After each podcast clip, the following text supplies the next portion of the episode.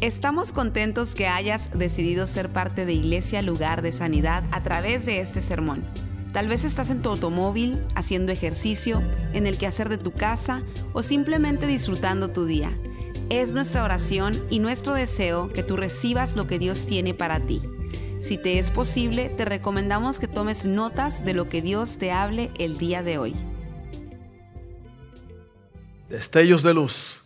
Y hoy vamos a hablar de María Magdalena. Vamos a orar. Padre, una vez más te damos gracias por esta tarde, por este tiempo juntos. Te pedimos que tú nos hables, que tu palabra nos transforme, nos cambie, nos haga nuevos, diferentes, que podamos alinearnos con tu palabra para lograr cosas grandes para ti. Todo esto lo pedimos en el nombre de Jesús. Amén, amén y amén. Bueno. Una vez más, es bueno tenerlos a todos en casa, es bueno estar aquí. Eh, quiero nada más recordarles y animarlos, inspirarlos de que hay una solución espiritual para todos los problemas de la vida. Eso es verdad. Eso es verdad porque nosotros servimos a Dios y dice la Biblia que para Dios no hay nada imposible. Entonces, si para Dios no hay nada imposible, eso quiere decir que hay una solución para todos los problemas. Es probable que no encontremos esa solución en el momento que, estamos necesitándolo, pero siempre, tarde o temprano, Dios nos muestra la solución. Quiero animarlos también a, que sean eh, hacedores de la palabra y no tan solamente oidores, porque en realidad de nada nos sirve estar aquí en esta casa, eh, estar un rato, oír, alabar, adorar, si vamos a ser iguales que cuando entramos. Amén. Tenemos que practicar lo que oímos. Tenemos que en verdad hacer un esfuerzo. Es un esfuerzo que hacemos, pero a la misma vez el Espíritu Santo nos ayuda a ser como Jesús. Amén. Se puede vivir una vida, una vida buena. Se puede vivir una vida sin pecado. O sea, y, y me estoy extendiendo un poco ahí, pero en verdad no tenemos que vivir en ese círculo vicioso del pecado, que caemos, nos levantamos, caemos, nos levantamos, cuando en realidad tenemos a Dios que todo lo puede. Amén, pero tenemos que acercarnos a Él. Bueno, vamos a hablar de María Magdalena en este día, Destellos de Luz, nuestra tercera semana. Eh, y en esta serie usted sabe que estamos hablando de los acontecimientos que ocurrieron en las últimas horas de Jesús aquí en la tierra. Y destellos de luz, un destello es una, una ráfaga de luz que viene momentáneamente, pero se va y, son momentos que pueden eh, ser usados grandemente en, el, grandemente en el caso de, de, los discípulos, de ciertas personas, multitudes, cosas que pasaron en, esas, en esos últimos días de Jesús, en esas últimas horas. Estas personas tuvieron destellos de luz. Hablamos de Tomás, que era, eh, es conocido porque dudó del Señor. Hablamos de Pedro, que es conocido porque también negó al Señor, aunque es conocido por grandes cosas, grandes avivamientos. Hoy vamos a hablar de María Magdalena y lo que yo quiero decirte es que estas personas eran seres humanos comunes y corrientes como tú y yo. Y pasaron por dificultades, pasaron por cosas que, que no eran fáciles, eh, titubearon en su fe con Dios. ¿Cuántos de ustedes han titubeado? ¿Cuántos de su fe ha flaqueado de vez en cuando? ¿Alguna vez usted se ha sentido a lo mejor como que no, tiene, eh, tiene, dudas? A lo mejor no es, usted pensó que usted creía más en Dios que, que una situación difícil que le vino y a lo mejor usted se desplomó espiritualmente. Bueno, esta gente pasaron lo mismo. Tomás, Pedro, eran discípulos. Y hoy vamos a hablar de María Magdalena, y vamos a hablar un poco sobre cómo compartir tu fe con otros, o sea, tu testimonio, lo que Dios te ha dado, lo que Dios ha hecho en ti, porque ella lo hizo, María Magdalena lo hizo. Es importante notar que María Magdalena era, en la Biblia habla de muchas Marías, ¿ok? Eh, María era un nombre muy común en ese tiempo y es un nombre muy común hoy en día. Se cree que María Magdalena era porque hay un pueblo que se llama Magdala que está allí cerca y ella era de allí, de ese pueblo, por eso le, pusieron María Magdalena para eh, definirla, ¿no? para eh, saber quién era. Eh, Y otra cosa importante es que yo estaba leyendo, haciendo un estudio sobre ella, y creo que hay 13 versos en la Biblia que hablan y mencionan a María Magdalena. De esos 13 versos, 12 de ellos están hablando de las horas finales de Jesús o de la tumba o de, de la crucifixión. María Magdalena aparece solamente allí. No menciona que ella era discípula de Jesús, no menciona nada de eso, pero raramente ella aparece en esos 12 versos. El único verso que la menciona en una ocasión que no tiene que ver con la crucifixión o la muerte de Jesús es en Lucas 8, donde dice que María había sido liberada de demonios. Y, y, dice específicamente que tenía siete demonios y fue liberado, fue liberada de esos siete demonios. Ahora, eso es muy importante porque cuando la Biblia da un número específico es porque ese número es importante. La Biblia no dice qué eran esos siete demonios. Se sabe que los demonios se manifiestan de muchas formas, pero ella estaba poseída y siete demonios salieron de ella. Y eso es lo único que dice de María Magdalena. Los historiadores, un montón de cosas han aparecido sobre ella, que era prostituta, que era esto, que era aquello, pero en realidad no hay ninguna prueba de eso. Lo que la Biblia dice es que era una mujer que estaba cerca de Jesús en sus horas finales, y que la había Jesús liberado de siete demonios.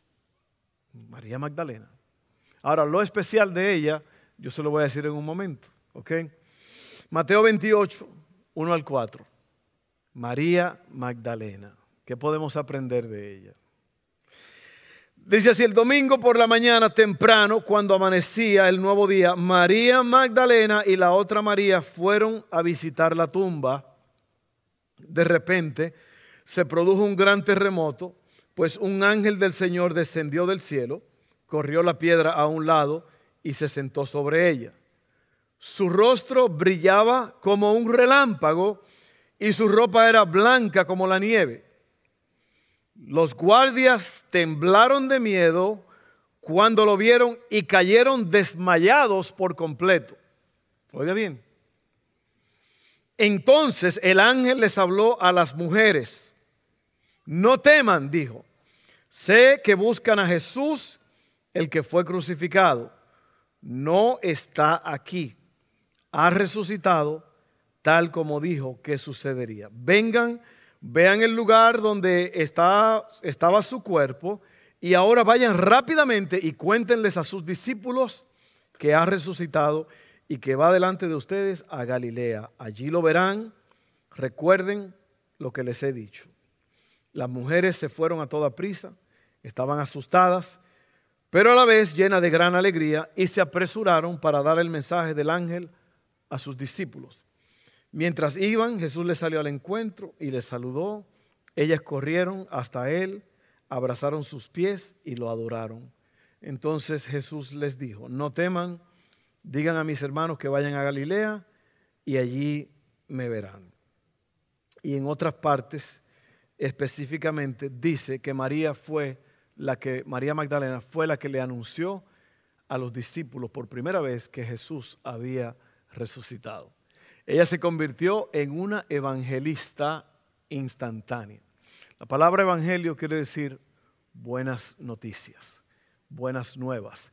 Esa palabra evangelio, cuando usted la oye, uno cree que tiene que ver con el cristianismo, pero es una palabra que tiene una connotación de en el imperio romano, cuando el, ejército romano salía a la guerra y venían victoriosos con los caballos y los hombres de guerra, traían e empezaban a decir el evangelio, que era buenas noticias que el imperio romano ganó la batalla. Entonces, evangelio quiere decir buenas nuevas. El evangelio de Jesucristo es buenas noticias de salvación. Ese es el evangelio de Jesucristo. Amén. Entonces, eh, María se convirtió en la primera evangelista. Y yo quiero hablarte unas, quiero decirte unas, unas cuantas cosas, unos tres puntos, eh, para, para poder ayudarnos aquí en esta tarde. La primera cosa que te quiero decir es, y es muy importante, es que Dios no utiliza personas perfectas. Dios no utiliza personas perfectas. ¿Okay? ¿Y, en qué piensas tú cuando tú piensas en la palabra evangelista? Un evangelista, ¿en qué piensas tú? Bueno, normalmente el término evangelista se ha aguado un poco, ha perdido en verdad su valor porque, o su definición, porque un evangelista es una persona que trabaja en la iglesia local y esa persona tiene un don de Dios que es evangelizar. Él tiene una capacidad, o ella, bárbara, de hablarles a otros de Jesús y traerlos al redil. Eso es un evangelista, es uno que opera de la iglesia local. Hoy día cuando pensamos en un evangelista, pensamos en el evangelista, el famoso evangelista tal y tal, que está viajando y que viene para la ciudad, y el evangelista tal que, pero en realidad eso no es en realidad un evangelista, aunque está proclamando el evangelio y las buenas nuevas, pero el, el, verdadero término es un evangelista, es uno que trabaja en la iglesia local, trayendo gente a la iglesia, evangelizando en la comunidad. Eso es un evangelista. Pero nosotros pensamos en un evangelista de otra forma. Pensamos en un evangelista, ah, hoy día muchos evangelistas eh, eh, viajan por todo el mundo, eh, tienen un estilo así y asado, tienen hasta aviones privados, muchos de ellos. Entonces cuando uno piensa en evangelista, piensa en canales de televisión, allí está el evangelista. pero un evangelista es uno que proclama las buenas nuevas de salvación. Por eso María se convirtió en una evangelista. Y la cosa es, te voy a volver a repetir este punto, Dios no utiliza personas perfectas. Eso es buena noticia para mí, buenas noticias para ti. Si Dios usara personas perfectas, no tendría a nadie a quien usar. ¿Cuántos ustedes pueden decir amén? Amén. Yo todavía me pregunto por qué Dios me llamó a hacer lo que estoy haciendo. Porque hay muchas personas que son mucho más calificadas que yo. Hay muchas personas que hablan mucho mejor que yo. Hay muchas personas que saben mucho más de Biblia que yo. Pero a Dios le ha placido llamarnos a nosotros como pastores a proclamar el Evangelio. Y eso es grande, eso es muy, muy grande. Y bueno, Dios no llama a los calificados, pero Él califica a los que llama. Amén. O sea, Dios no te llama porque tú eres un experto, porque tú eres un perfecto, una persona perfecta. No, Él te llama porque tú eres una persona que está dispuesta, estás dispuesta a servirle a Dios. Y cuando tú estás dispuesto, eso es lo primero que Dios acepta. Mire, le voy a decir algo muy importante. Pablo dijo a Timoteo, eh, busca hombres fieles que enseñen la palabra. Busca hombres fieles que enseñen la palabra. Eso es lo primero cuando yo como pastor quiero eh, usar a alguien en la iglesia o alguien quiere trabajar o lo que sea, yo lo primero que pregunto es, ¿son fieles en la casa de Dios? ¿Son fieles en lo que hacen? Porque la fidelidad es una de las cosas más grandes, los negocios, las empresas, las escuelas, el ejército, nada trabaja si no hubiera gente fiel. Amén. Entonces hay que ser fiel. La palabra fiel quiere decir quedarse, quedarse, quedarse, quedarse. Continuar, seguir. All Entonces, María Magdalena, Magdalena fue elegida para ser la primera evangelista de la resurrección. Qué cosa tan grande, una mujer, una muchachona. ¿ah? Y lo raro de todo el caso es que, miren, María Magdalena tenía un pasado. Fue liberada de siete demonios. Y quién sabe lo que decían de ella por ahí. Como te dije, era una mujer y en los días de Jesús las mujeres no tenían mucho que decir, no, eh, eh, las palabras de ella no tenían mucho peso en las cortes, no, una mujer no podía testificar en verdad en público. Sin embargo, Jesús escoge a una mujer. ¿Cuántas mujeres hay aquí? ¡Woo! Las mujeres están en fuego. Ese estudio bíblico cada jueves, mire, eso está en, encendido. Usted tiene que venir los jueves. Conéctese para que Dios haga cosas grandes. Dios está buscando mujeres, mujeres fieles. Que las mujeres, miren, no mire que los hombres, los soldados, cuando llegó el ángel se desmayaron y las mujeres se quedaron ahí de pie, asustadas, temblando, pero el ángel le habló a las mujeres, se quedaron de pie. Amén. Mujeres arriba.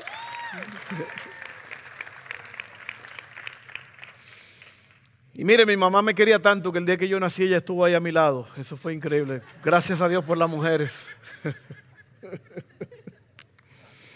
Así que ella tenía un pasado. Era de un pequeño pueblo de pescadores llamado Magdala en el mar de Galilea. Lucas nos dice que ella había sido liberada de la opresión demoníaca, estaba poseída por siete demonios. Tu pasado no te descalifica para ser usado por Dios. Eso es buena noticia.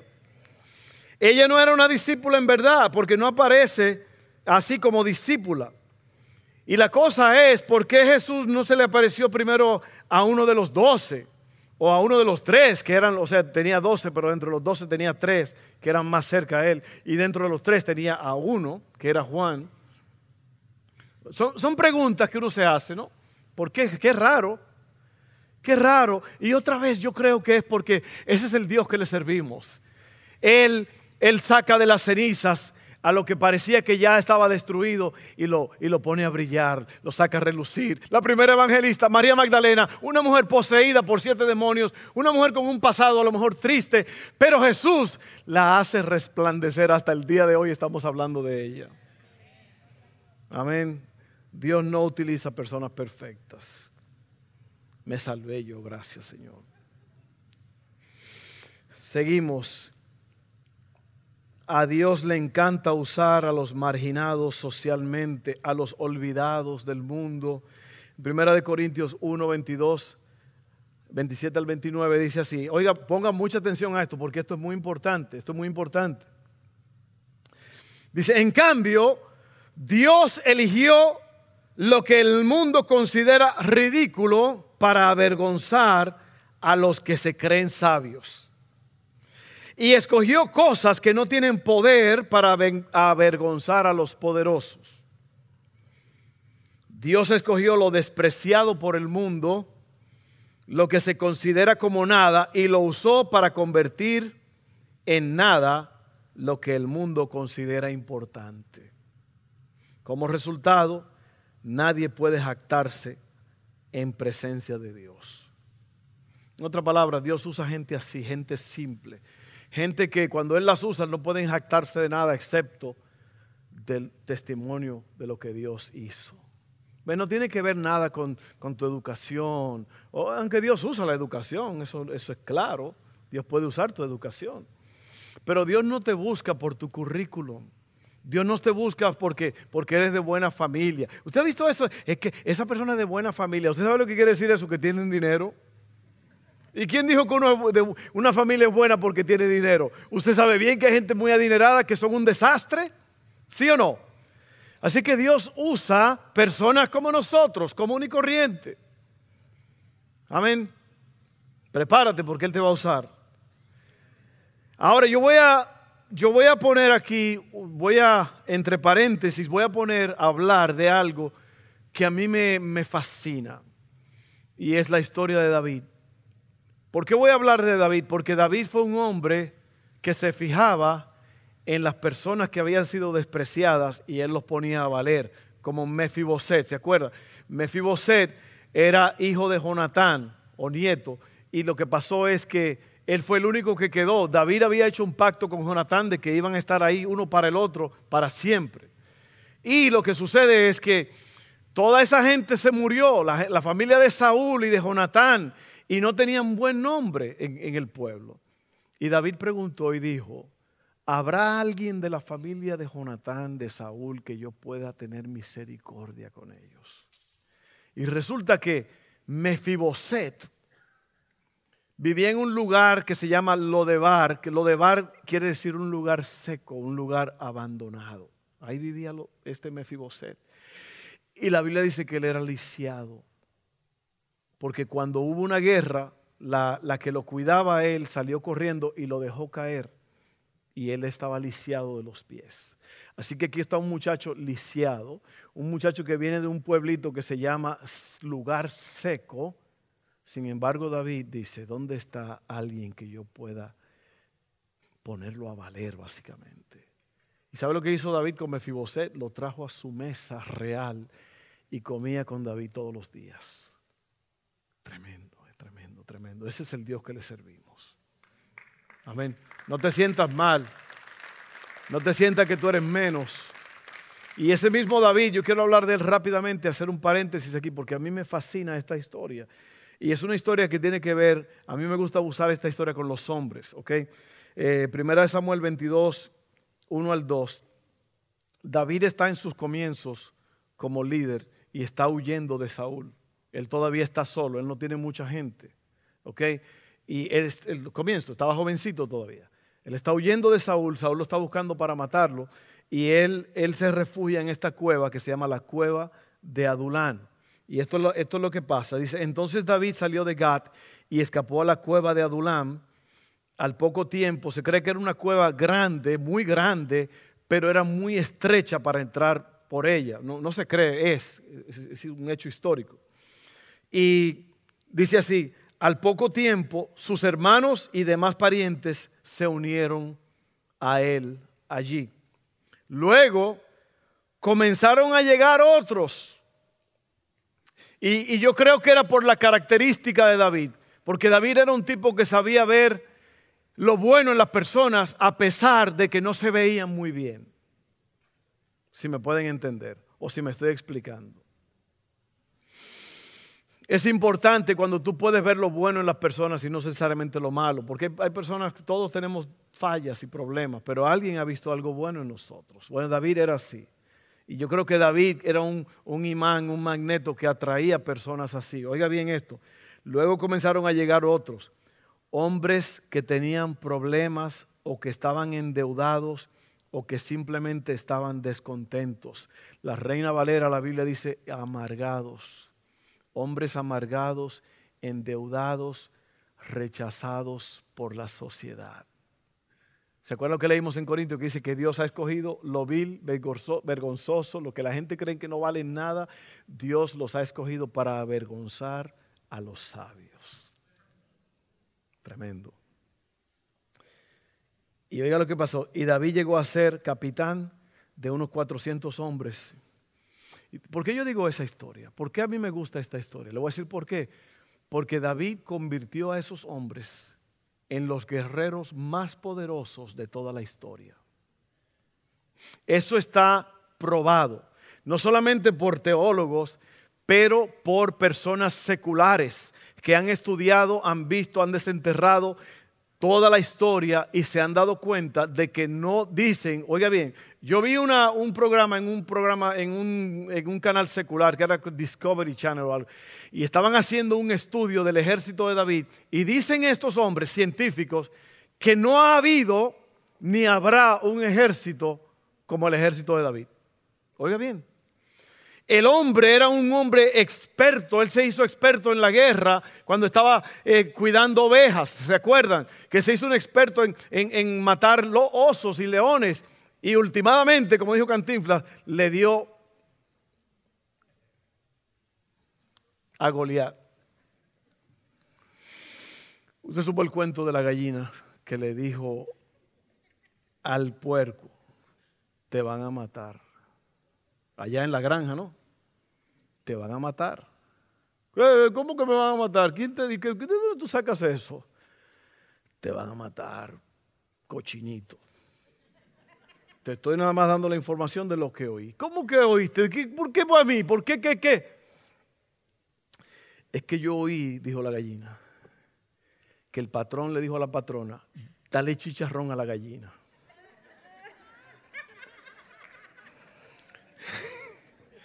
Y la gallina creyó que era el chicharrón, que iban a hacer chicharrón al puerco para ella, pero el que le, dale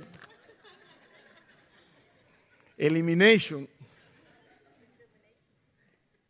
Entonces, oiga bien, yo no sé por qué dije eso, pero tiene, yo sé que estaba conectado con algo. Goliat, le dieron chicharrón a Goliat. David le dio chicharrón a Goliat, gracias. Dice la ley que el hombre que encuentra esposa encuentra un tesoro. Yo encontré uno. Hace 37 años. Y todavía estamos vivos para compartirlo esto. Este, todavía estamos vivos para contarlo. Oiga bien, oiga bien esto. ¿Usted sabe quién es José Josebet? ¿Alguien me puede decir quién es José Josebet? el guerrero número uno de David. ¿Por qué nadie lo conoce? Aunque la Biblia dice que eran renombrados en ese tiempo. José José era un animal, y lo digo de buena forma, ¿no? Ustedes cuando uno dice, este tipo es un animal, pero lo está diciendo de buena forma, no que es un animal. Es un monstruo. Este hombre mató en una guerra 800 hombres, uno atrás de otro. José Josebet. Ese era uno de los endeudados, uno de los amargados. Y fueron 30, 30 hombres. Lea esa historia para que usted vea qué espectacular. El otro mató 300 hombres con una espada en la mano y era tan intensa la lucha que la, espada se le quedó pegada en la mano. Y usted dirá, pastor, eso es falso. ¿Cómo que se le quedó pegada? Sí, por el sudor y la sangre. Cuando el sudor y la sangre se secan, causa un efecto de, de, de superglue. Gel. Se le quedó pegada la, la espada. Y lea la historia de esos 30 hombres, lo que dice de ellos, que fueron hombres de renombre, hombres. ¿Y sabe por qué ellos fueron escogidos y fueron preparados por David? Porque era para proteger al rey. El rey que era el rey más espectacular que ha existido en la historia.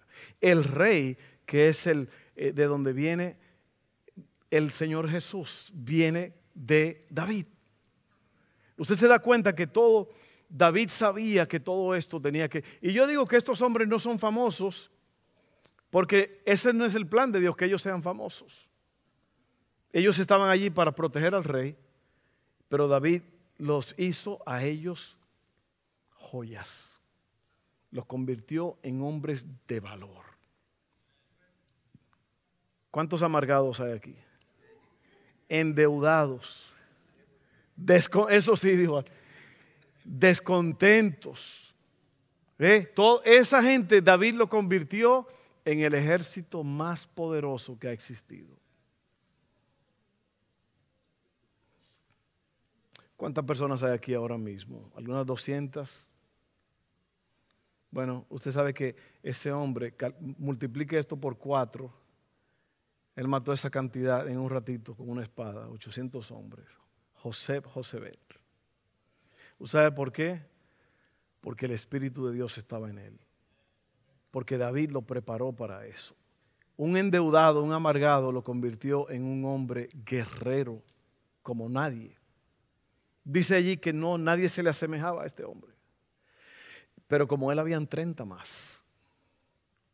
Y no 30 más, pero los 400 los hizo expertos. Yo nada más quería poner ese paréntesis allí. Número dos, después de haberte llamado Dios como María Magdalena, con un pasado turbio, esto, aquello, la levantó, ella ahora tenía algo que contar. Comparte tu experiencia.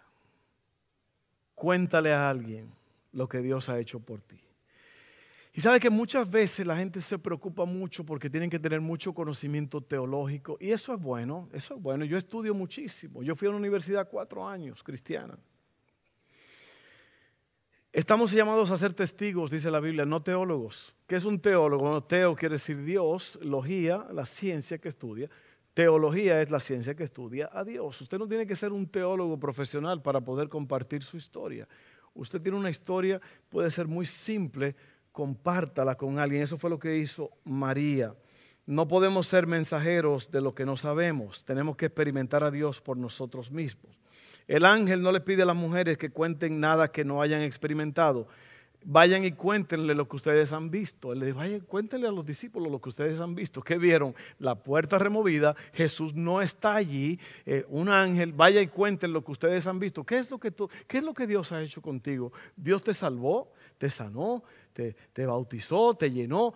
Bueno, cuenta eso, cuenta eso. Tú no tienes que explicar un montón de cosas profundas de la Biblia. Eso no es lo que es más. La gente en el mundo no están buscando explicaciones teólogos, teólogas, teológicas de grandes temas.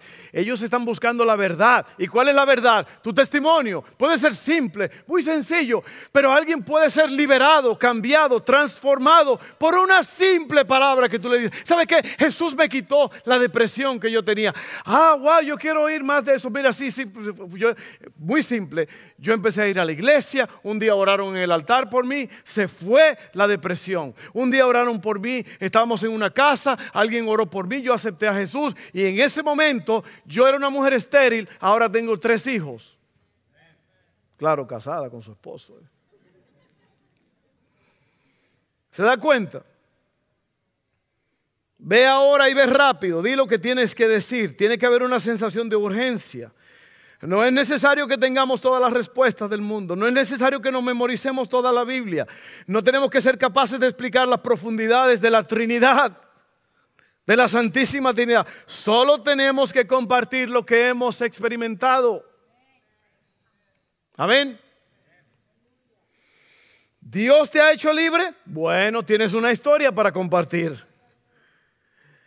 Tu testimonio puede ser de 30 minutos o de 30 segundos. Puede ser un testimonio de la vida antes de Cristo, puede ser un testimonio de tu vida eh, con Cristo o después de Cristo. Pero usted se da cuenta que Cristo es el que hace la diferencia. Amén. Lo tienes, lo conoces, compártelo. No te quedes callado. El mundo está buscando, el mundo está esperando que alguien les cuente la buena nueva de salvación. Y el único que puede salvar es Jesús. Porque no hay otro nombre bajo el cielo en que podamos ser salvos.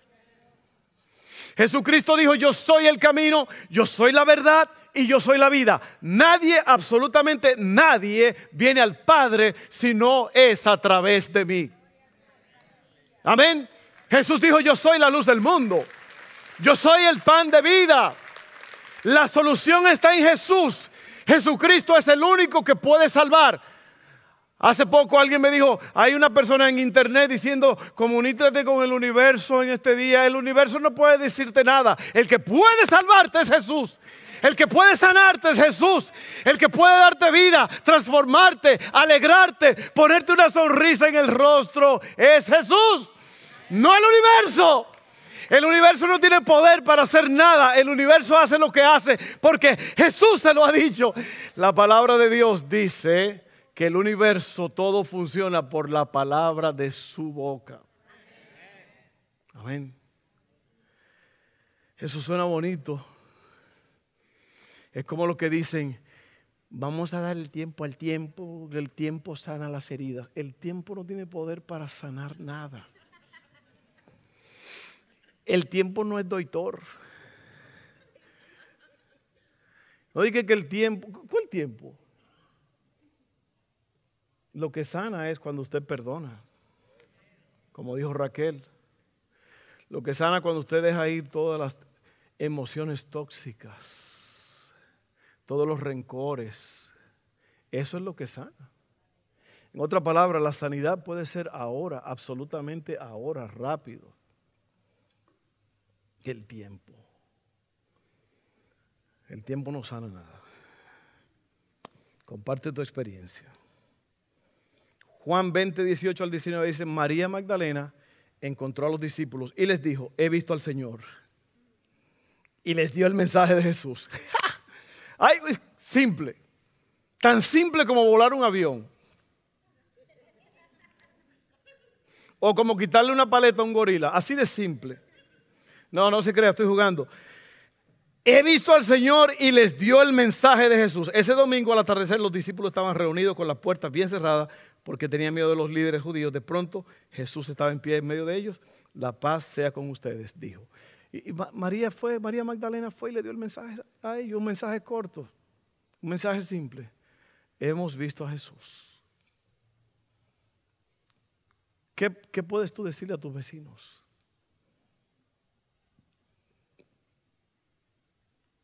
Y por último, el resultado viene con la obediencia. Oye bien, o sea, lo que Dios te dice que hagas va a tener grandes resultados, pero tú tienes que hacerlo. Tus vecinos no se van a salvar si, nadie les predica. Tus amigos, tus seres queridos, no se van a salvar. Dice la Biblia ¿cómo van a oír el mensaje si no hay nadie que les predique? ¿Y cómo van a oír si no hay alguien que le lleve el mensaje? Y luego ahí mismo dice, miren cuán preciosos son los pies de los que llevan el Evangelio. ¿Se da cuenta? Usted tiene que hacerlo. Hace tiempo yo escribí una canción que dice, nosotros debemos hacerlo, llevar el mensaje de Dios. La gente lo necesita y tú se lo debes llevar.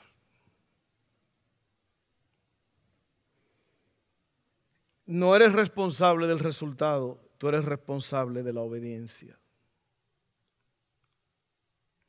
El objetivo de la evangelización no es solo convertir a la gente, que se conviertan, también es la consideración.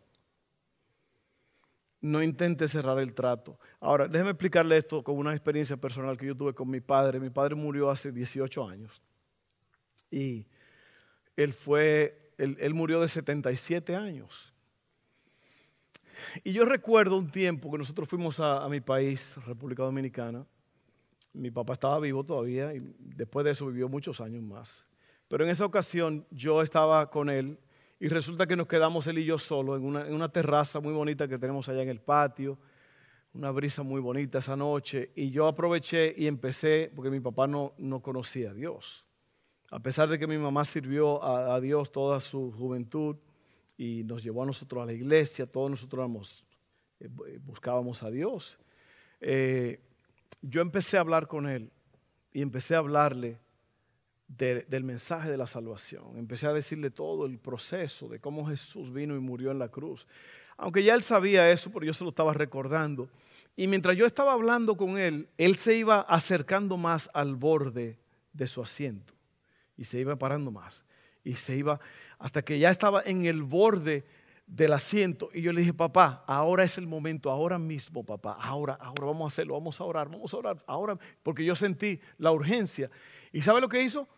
Se tiró para atrás, se, se relajó y dijo, déjenme así, yo estoy bien así.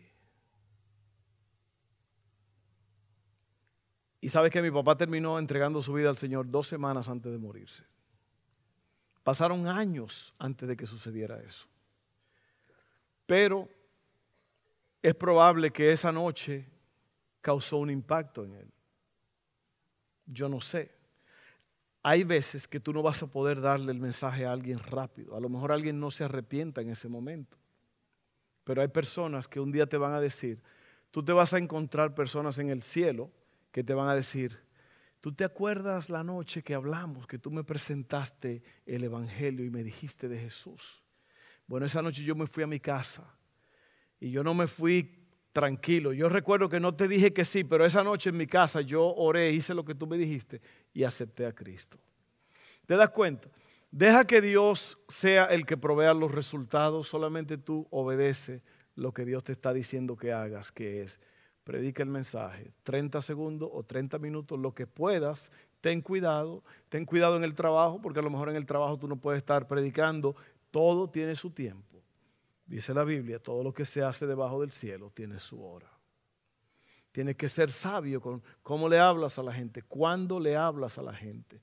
Yo recuerdo una vez que unos muchachos aquí perdieron, en, González, perdieron a su padre eh, en, otro país y había mucha gente llegando a la casa y habían unos, unos hermanitos espiriquitinguis allí y le estaban hablando a estos jóvenes, tirándole todo el mensaje del Evangelio encima. Y yo les dije a ellos, los llamé aparte, les dije, oiga, este no es el momento, estos chamacos están muy heridos, muy tristes. Ellos no necesitan oír ese mensaje ahora mismo. Y cuando digo el mensaje, yo no estoy hablando de que Jesucristo puede salvar a cualquier persona en cualquier momento, pero tenemos que ser sabios. Porque ellos le estaban cayendo encima con un, con un mensaje ahí de eso eh, pentecostales, rajatabla, y no era el tiempo de eso. Rajatabla quiere decir esa gente que rajan tabla de tan duro que le dan como los karatecas. ¿Y sabe lo que usted le dice a una persona que está en una situación así? Usted le dice, yo estoy aquí para servirte, yo estoy contigo en cualquier cosa, aquí estamos. Ah, tiene que haber, eh, tenemos que tener tacto para hacer esto. Amén. Entonces, planta una semilla, dile a alguien de Cristo. 1 Corintios 3, 6, y termino con esto, dice, yo planté, es Pablo hablando, el apóstol Pablo, yo planté la semilla en sus corazones y Apolos la regó, pero fue Dios quien la hizo crecer. Amén.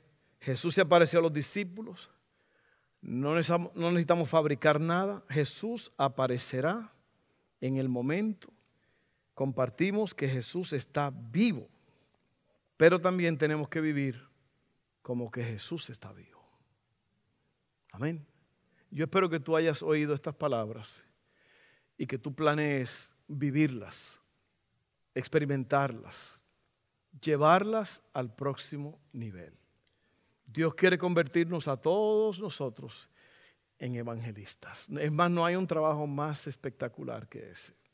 María Magdalena, 13 veces mencionada en la Biblia, 12 veces ella está mencionada como una persona que está al lado de Jesús en sus tiempos finales.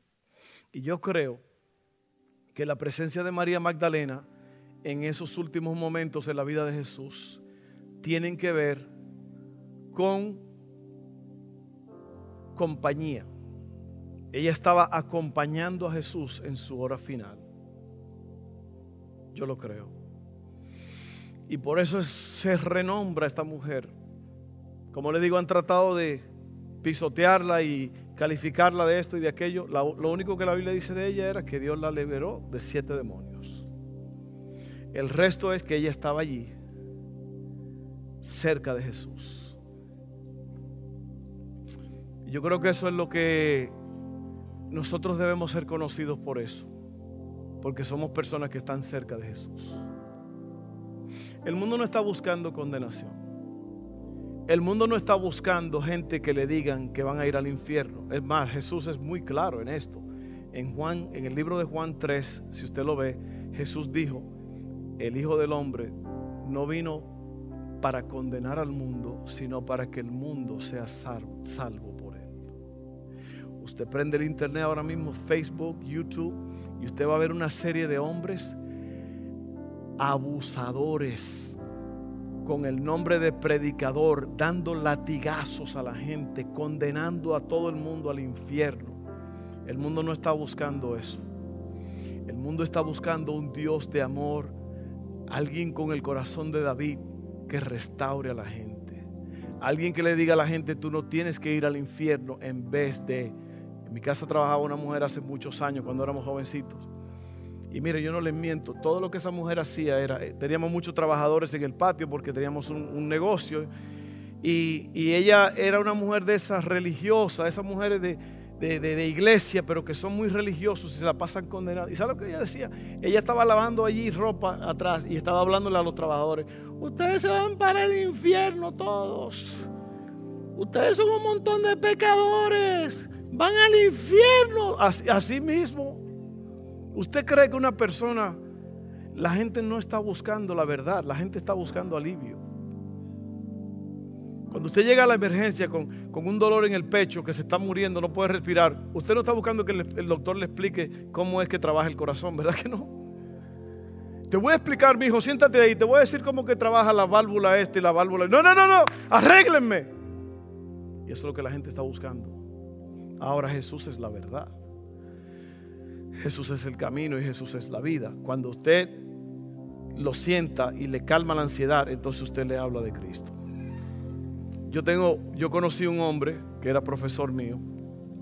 Mi esposa era secretaria de él. Uno de los misioneros más impresionantes de la historia, Charles Greenaway.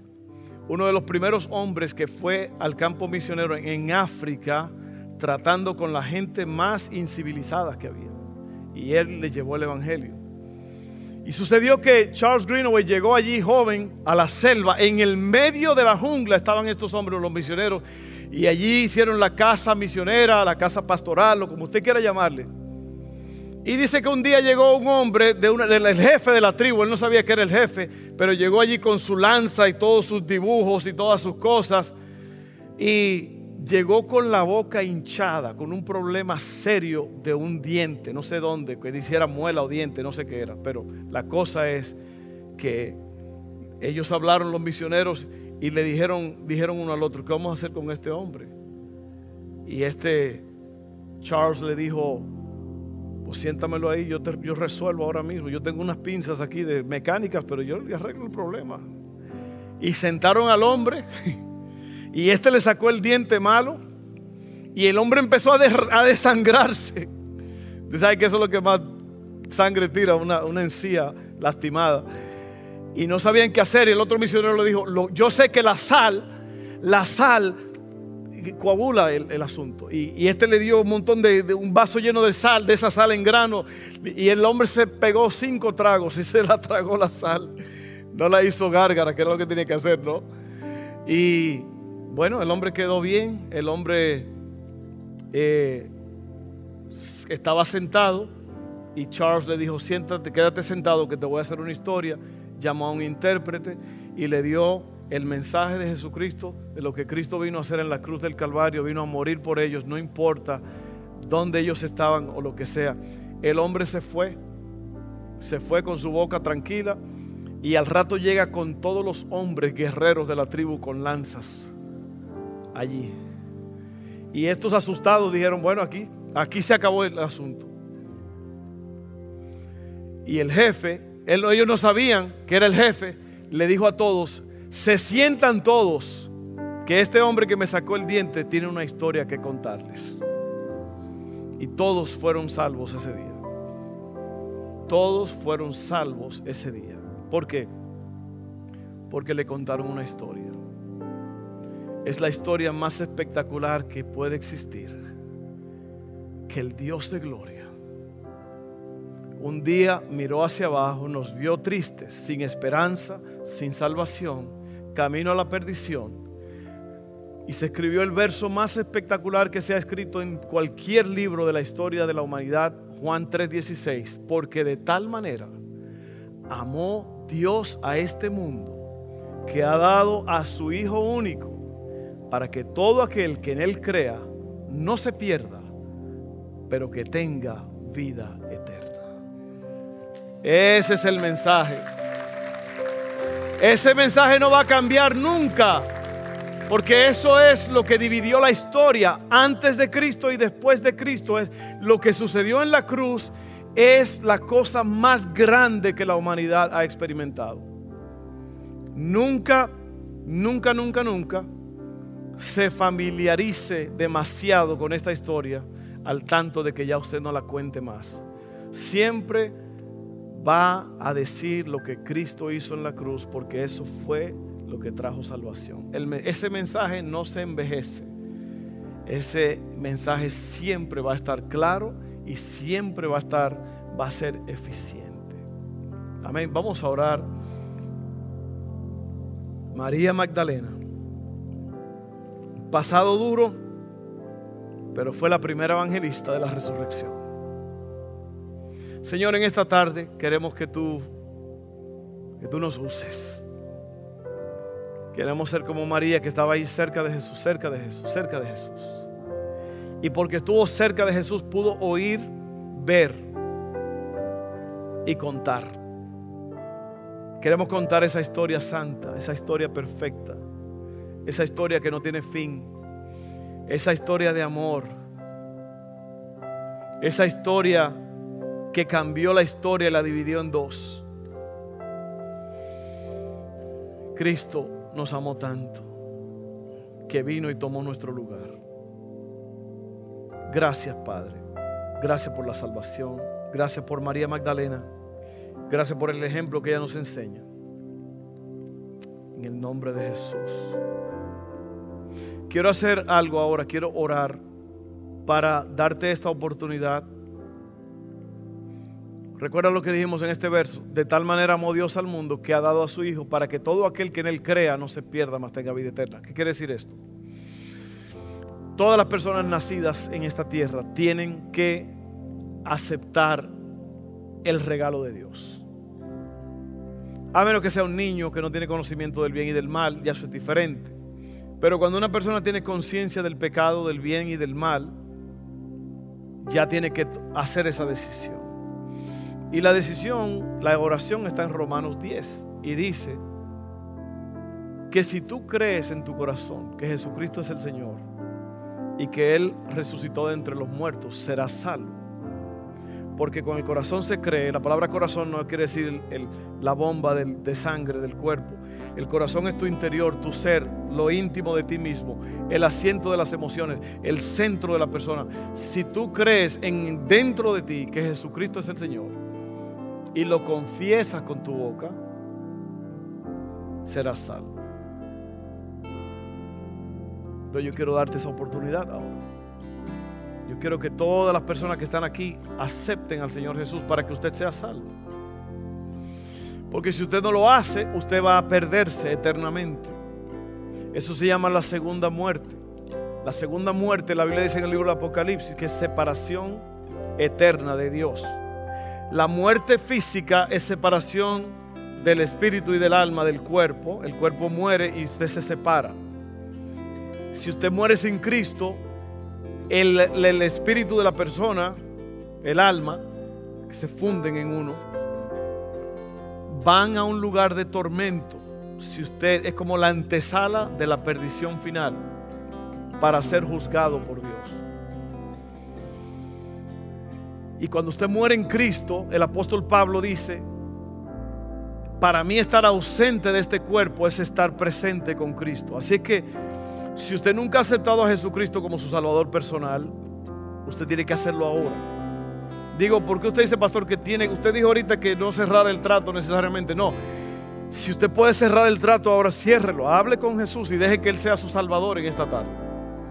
Porque Jesús puede ser tu Salvador hoy y si tú no lo aceptas, mañana va a ser tu juez. Esa es la realidad del caso. Por eso es que dice la Biblia que hoy es el día de salvación. Mientras tú estás vivo, no puedes esperar más tiempo. Ahora es el día. O sea, si tú puedes hacerlo, hazlo. Yo quiero que oremos todos juntos y hagamos esta oración, que usted le pida perdón a Dios y que usted lo acepte para que usted tenga vida eterna. Todos juntos, vamos a hacerlo. Padre, yo creo en ti. Me amaste tanto que me salvaste a través de Jesús. Yo acepto lo que Cristo hizo. Él murió por mí resucitó por mí, ascendió a la diestra del Padre por mí. Yo creo eso. Yo me arrepiento de todos mis pecados y te pido que entres a mi corazón y me hagas una nueva persona. Por esa confesión, yo soy salvo. En el nombre de Jesús. Amén. Si tú hiciste esa oración ahora, yo te felicito porque acabas de darle tu vida al Señor Jesús y eres salvo.